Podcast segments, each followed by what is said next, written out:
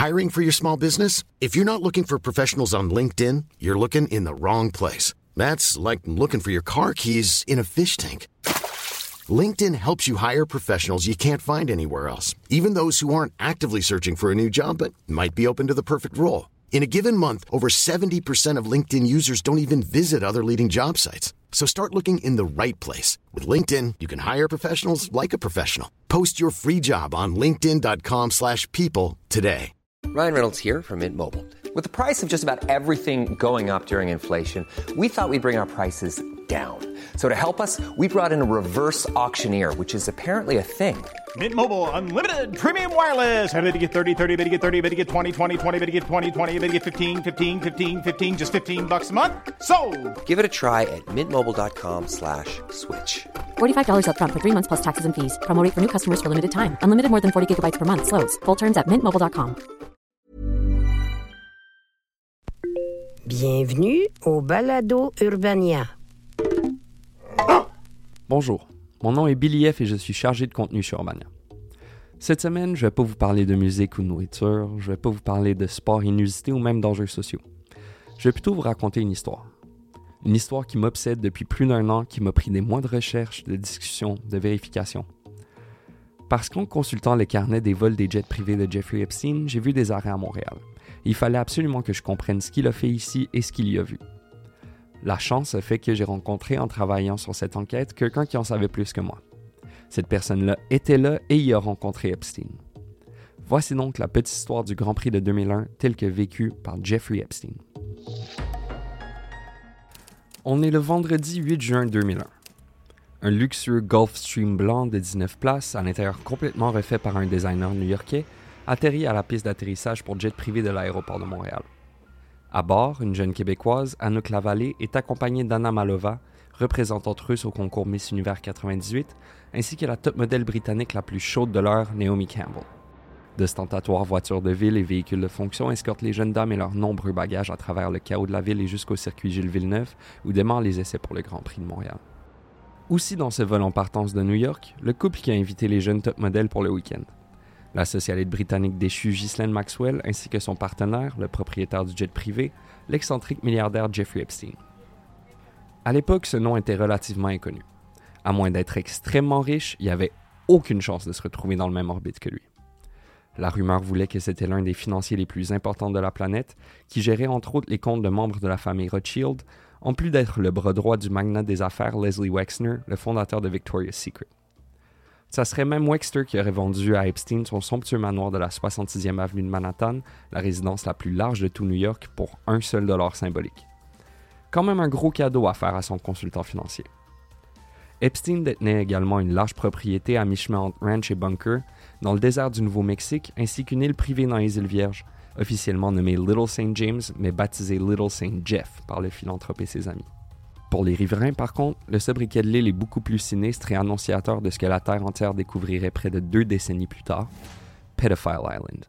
En effet, on a appris beaucoup trop tard que Little St. James, le ranch, le manoir new-yorkais et les appartements haussmanniens d'Epstein à Paris, sans oublier son Gulfstream 4 et son Boeing 727 surnommé le Lolita Express, étaient des rouages importants d'un stratagème mondial très élaboré de trafic sexuel d'enfants. Si vous n'avez jamais entendu parler du week-end d'Epstein au Grand Prix, c'est entre autres car personne à Montréal ne savait vraiment qui il était à l'époque. Ce ne serait qu'un an plus tard, en 2002, que le public entendrait parler de lui pour la toute première fois, lorsque le Lolita Express a transporté Bill Clinton, Chris Tucker et plusieurs autres célébrités en tournée humanitaire en Afrique. Et puis, après tout, voir des mannequins arriver à Montréal en jet privé avec des milliardaires anonymes, c'est chose assez commune. En 2021, l'Association fédérale de l'aviation américaine a accidentellement fuité une copie du carnet de vol de Jeffrey Epstein, totalisant des milliers de vols sur une période de près de 20 ans. Je pourrais pas vous dire combien de temps j'ai passé à analyser ces vols-là, vers où ils allaient, ce qui se passait dans cette ville-là à ce moment-là. Quand on fait une recherche croisée entre son carnet de vol et sa liste de contacts, publiée par le site Gawker en 2015, il y a vraiment de quoi devenir fou. Mais quand j'ai vu Montréal parmi les destinations des avions de Jeffrey Epstein et des numéros du 514 dans ses contacts, fallait absolument que je comprenne ce qu'il faisait ici. Je me suis mis à faire des recherches et trois personnes ont accepté de me parler off the record, dont une personne en particulier qui était très active lors de ce Grand Prix et qui y a rencontré Epstein. Grâce aux détails que je suis allé chercher dans des publications de l'époque, j'ai pu reconstituer le déroulement de son week-end en faisant corroborer par une source qui était bien au fait de leur séjour. Ceci est donc une reconstitution assez fidèle, bien que certains des trous ont dû être remplis par le contexte et les assumptions. Ni Jeffrey Epstein, mort en 2019, ni Ghislaine Maxwell, emprisonnée depuis 2020 pour son implication dans les crimes de son partenaire, n'ont confirmé cette histoire. On ne connaît pas tous les détails du week-end et en aucun cas ne pouvons-nous présumer que Jeffrey et Ghislaine se sont adonnés à des activités illégales à Montréal lors de leur séjour. Évidemment, la plupart des établissements fréquentés par les milliardaires lors de ces passages ici ont fermé leurs portes depuis très longtemps. Rappelons également qu'à part Epstein et Maxwell, aucune des autres personnes nommées dans cet épisode ne sont accusées de quelque crime que ce soit en relation avec Epstein. Les liens entre Epstein et Montréal ne sont pas évidents à tracer. Faut dire que lorsqu'on est un pédophile plus riche que Crésus, que l'on entretient un cercle de certains des politiciens, hommes d'affaires et scientifiques les plus importants de la planète, on essaie de garder profil aussi bas que possible. Ce qu'on sait sur son rapport avec Montréal tient donc surtout à des révélations faites par Epstein lui-même, bien qu'il fût bien peu loquace avec les journalistes de son vivant. C'est la ville la plus européenne d'Amérique du Nord. C'est la ville au Canada que j'aime le plus, confiait Jeffrey Epstein au journaliste d'enquête montréalais Ian Halperin quelques mois après ce week-end au Grand Prix sur la terrasse d'un restaurant à New York. J'aime Leonard Cohen, j'adore l'équipe de hockey là-bas, j'adore la cuisine qui selon moi est au même niveau que les meilleurs restaurants new-yorkais et j'aime les belles femmes francophones. C'est la ville où j'ai eu plusieurs de mes premières expériences de vie. Comme beaucoup des détails sur la vie d'Epstein, c'est pas clair quand il est venu à Montréal pour la première fois. Il prétendait, entre autres choses, avoir été un prodige du piano à un jeune âge, ce qui l'aurait mené à faire un premier voyage pour un concours ici au début des années 70. Ça semble être corroboré par Claude Pépé, un homme de Toulouse qui affirmait avoir été l'une des personnes dont le travail était de procurer pour Epstein un stock constant de belles, très jeunes personnes, de Rio à de Mexico City à Montréal. On ne sait pas grand-chose de ce personnage, mis à part qu'il a été très important dans la vie d'Epstein et qu'il a déjà vécu en banlieue montréalaise. Pépé fut l'une des principales sources de Ian Halperin pour son livre Controversy, Sex, Lies and Dirty Money by the World's Powerful Elite, paru peu après la mort d'Epstein. Dans cette publication choc, Halperin prête aussi à Epstein d'autres liens montréalais, beaucoup plus difficiles à corroborer, dont une amitié avec un politicien québécois influent et même une relation homoérotique ayant duré de nombreuses années avec un important homme d'affaires de Montréal. C'est la ville où il s'est révélé, a dit Pépé à Halperin. S'il n'avait pas fait un voyage à Montréal en 1971 à l'âge de 18 ans, sa vie aurait probablement été complètement différente. Il ne serait peut-être pas devenu l'énorme fêtard qu'il est aujourd'hui. Montréal l'a incité à devenir un obsédé sexuel, détaille Pépé. Sans Montréal, il serait peut-être devenu un riche conseiller financier et un rabbin à César, au lieu de devenir un riche financier un violeur à César. Il m'a raconté que lorsqu'il a visité Montréal, c'était la première fois qu'il s'amusait avec une femme, alors qu'avant cela, il ne pouvait que fantasmer. Selon Pépé, L'histoire raconte qu'il s'est retrouvé dans un hôtel du centre-ville avec trois filles rencontrées dans un bar et qu'il a eu la première expérience sexuelle de sa vie avec plusieurs partenaires en même temps. Il m'a dit qu'il en était devenu dépendant. Les quatre nuits suivantes, il a eu deux ou trois filles par nuit en même temps.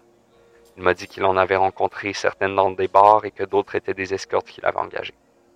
Il me disait à quel point c'était facile de draguer à Montréal, à quel point les femmes étaient ouvertes et à quel point il était facile d'aller dans un bar et les ramener à l'hôtel le soir même.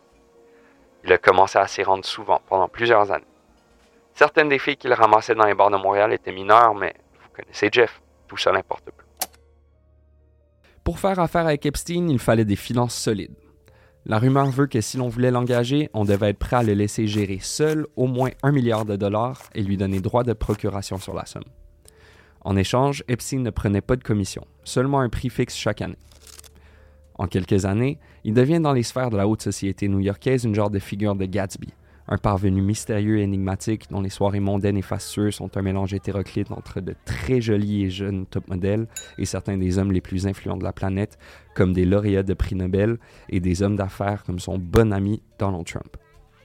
Fortune mise en place, Epstein peut commencer sa vraie carrière, celle de collectionneur de voitures, d'avions privés, de résidences somptueuses, mais surtout de cerveaux brillants, de jeunes filles vulnérables et de matériel compromettant sur ses clients et ses invités. C'est donc en Svengali conquérant qu'Epstein revient à Montréal en 2001. C'est une ville bien différente à l'époque, on n'a pas encore tout à fait tiré un trait sur le 20e siècle, et Montréal reste encore pour plusieurs une destination de choix pour s'adonner à tous les vices. Un grand quartier rouge à air ouverte.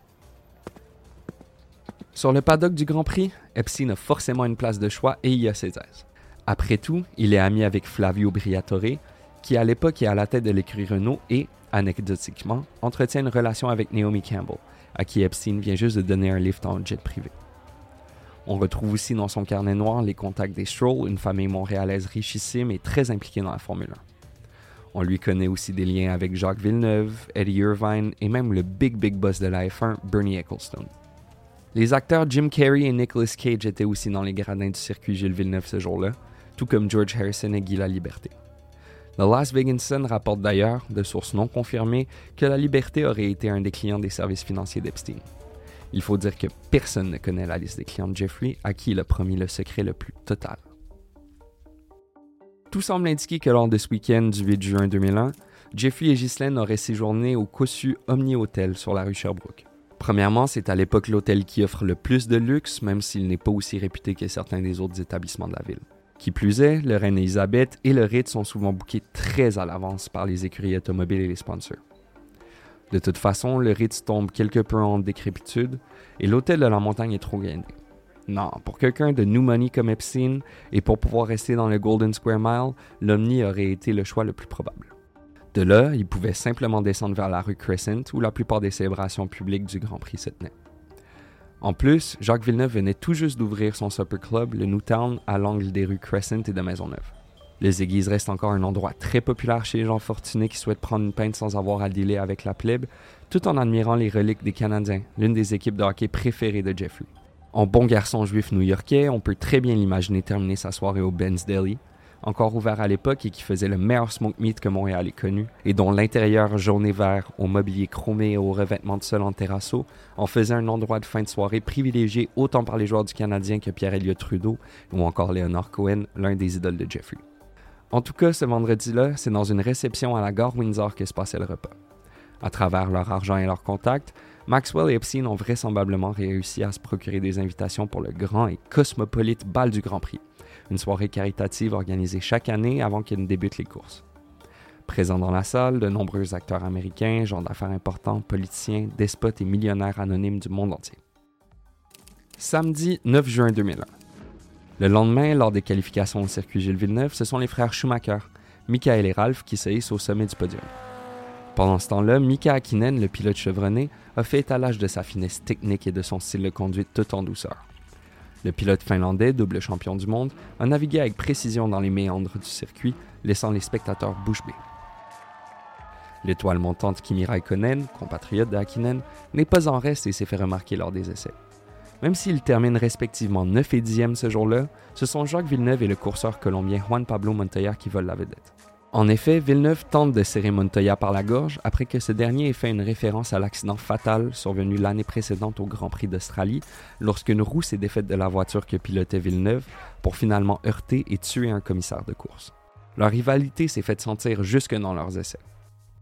Ce soir-là, en tout cas, on sait que Ghislaine et Jeffrey sont allés souper, en compagnie d'illustres invités, au très chic restaurant Beachy, à l'angle des rues Sherbrooke et Simpson, dans le quartier très chic du Golden Square Mile.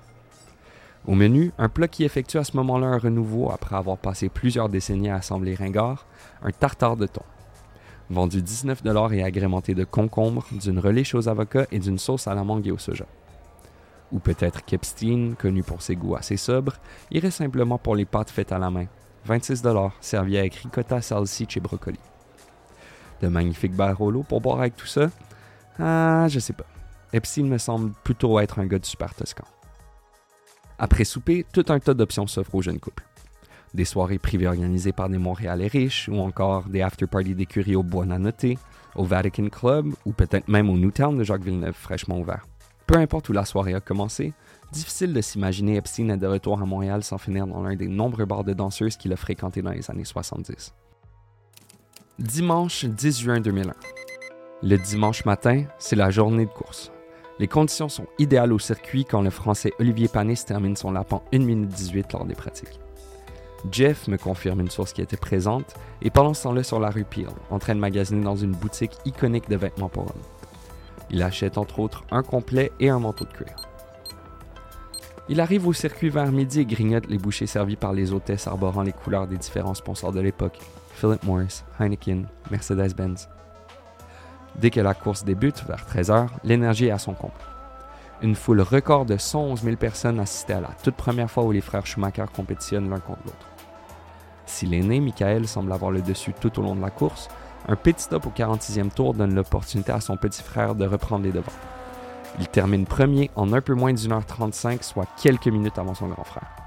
C'est sa toute première victoire du Grand Prix, et malgré le fait qu'il pilote pour deux écuries différentes, c'est un grand moment de voir les frères Schumacher réunis sur le podium. Le champagne coule sur la piste de course et la Molson inonde la rue Crescent. Mais c'est en banlieue de Montréal que le vrai party va se dérouler. Le couple Epstein-Maxwell a beau être connu pour organiser certaines des soirées les plus spectaculaires de New York, rien ne pouvait les préparer au genre de fête à laquelle ils ont assisté ce soir-là. Bien plus qu'une soirée mondaine où peuvent se retrouver la bourgeoisie, le party est organisé par un businessman québécois et en cette soirée, le thème était bohémien. De l'art corporel, des diseuses de bonne aventure, les 800 invités avaient tout à eux l'immense domaine de leur hôte qui a sorti les grands moyens pour leur faire plaisir. Pas besoin de vous dire que c'était open bar. Des invités de partout dans le monde sont présents, dont Robert De Niro, qui était à l'époque à Montréal pour le tournage de The Score, dernier film dans lequel paraîtra le légendaire Marlon Brando avant sa mort. Un Jim Carrey lubriqué et méché aurait même sorti ses meilleurs moves de danse sur le dance floor, où se trouvait aussi Naomi Campbell, évidemment. Des DJ sont invités d'Europe, la drogue est de qualité irréprochable et le nombre de top modèles présents donnerait l'impression d'une soirée de graduation de la Barbizon. Pour y être invité, il ne suffisait pas d'être riche, comme l'ont appris certains membres d'une noble famille montréalaise qui se sont vus refuser l'accès. Le Savez-vous qui je suis n'a pas fonctionné avec la sécurité qui, me dit ma source, les a spécifiquement recalés car ils savaient très bien qui ils étaient. C'est entre autres à cette soirée que Kimi Raikkonen a eu la fatidique conversation avec Ron Dennis qui l'a vu passer de chez Sauber à McLaren. Une soirée qu'aucun des invités n'oublierait. J'ai jamais vu ça. C'était le party de l'année. Il n'y en a pas eu d'autres de même. C'était grandiose. Les invités avaient pas un sou à dépenser. Il s'est vraiment donné un party. Le service était impeccable. Se souviendra le lendemain une personne qui y était. Entouré de danseurs et de funambules, les VIP furent conviés pour une émouvante prestation d'opéra faite par une cantatrice sur une gondole posée sur le lac privé du domaine. La fête a duré plusieurs jours. On ne sait pas à quelle heure ou quel jour Ghislaine et Jeff ont fini par quitter. Il y aurait eu un repas d'affaires au steakhouse La Queue de Cheval, après quoi ils auraient pris un lift en jet avec quelqu'un d'autre, ce qui semble être corroboré par le fait que le Gulfstream sur lequel ils sont arrivés a quitté Montréal sans passager le 12 juin pour retourner vers Teterboro au New Jersey, de où Epstein a embarqué pour aller passer quelques jours au soleil dans sa demeure à West Palm Beach. Rien n'indique qu'Epstein soit revenu ici jusqu'en 2003, où lui, Maxwell et Doug Band, attachés de presse du président Bill Clinton, viennent rencontrer le prince Andrew durant le Grand Prix. En 2008, Jeffrey Epstein est condamné et emprisonné en Floride pour des accusations d'incitation à la prostitution, dont sur des mineurs. Il est condamné à 18 mois de prison, mais son programme de libération conditionnelle lui permettra de quitter la prison durant la journée et de recevoir des visites chez lui. À sa sortie de prison, malgré sa nouvelle étiquette de prédateur sexuel pédophile, des amis importants comme Bill Gates et Alan Dershowitz continueront de passer beaucoup de temps avec lui, entre autres sur son île privée. Il passera le restant de sa vie à faire ce qu'il a toujours fait, négocier des deals de millions de dollars partout à travers la planète en collectionnant des scabreux détails sur ses partenaires d'affaires et en abusant des jeunes filles. Il meurt en prison en 2019 après avoir été arrêté et accusé de trafic sexuel. On se souviendra de lui comme l'un des pédophiles les plus ignobles et prolifiques de tous les temps. Pour plus de détails sur Epstein, sa vie, ses crimes et ses liens avec Montréal, je vous invite à lire l'excellent ouvrage du Montréalais Ian Halperin, Controversy, Sex, Lies and Dirty Money by the World's Powerful Elite. C'est déjà la fin pour cette semaine. Si cet épisode vous a plu, abonnez-vous au Micromag et à l'infolettre d'Urbania pour être certain de ne rien manquer. Merci d'avoir été des nôtres et on se retrouve la semaine prochaine pour un nouvel épisode. C'était un balado Urbania. Abonnez-vous donc. Mom deserves the best, and there's no better place to shop for Mother's Day than Whole Foods Market. They're your destination for unbeatable savings, from premium gifts to show-stopping flowers and irresistible desserts. Start by saving 33% with Prime on all body care and candles. Then get a 15-stem bunch of tulips for just $9.99 each with Prime. Round out Mom's menu with festive rosé, irresistible berry chantilly cake, and more special treats. Come celebrate Mother's Day at Whole Foods Market. When you make decisions for your company, you look for the no-brainers. And if you have a lot of mailing to do, stamps.com is the ultimate no-brainer. It streamlines your processes to make your business more efficient, which makes you less busy. Mail checks, invoices, legal documents, and everything you need to keep your business running with stamps.com. Seamlessly connect with every major marketplace and shopping cart. Schedule package pickups and see your cheapest and fastest shipping options from different carriers. With rates up to 89% off USPS and UPS rates. And with the Stamps.com mobile app, you can take care of mailing and shipping wherever you are. Make the same no-brainer decision as over 1 million other businesses with Stamps.com. Sign up with code PROGRAM for a four-week trial, plus free postage and a free digital scale. No long-term commitments or contracts. That's Stamps.com. Code PROGRAM.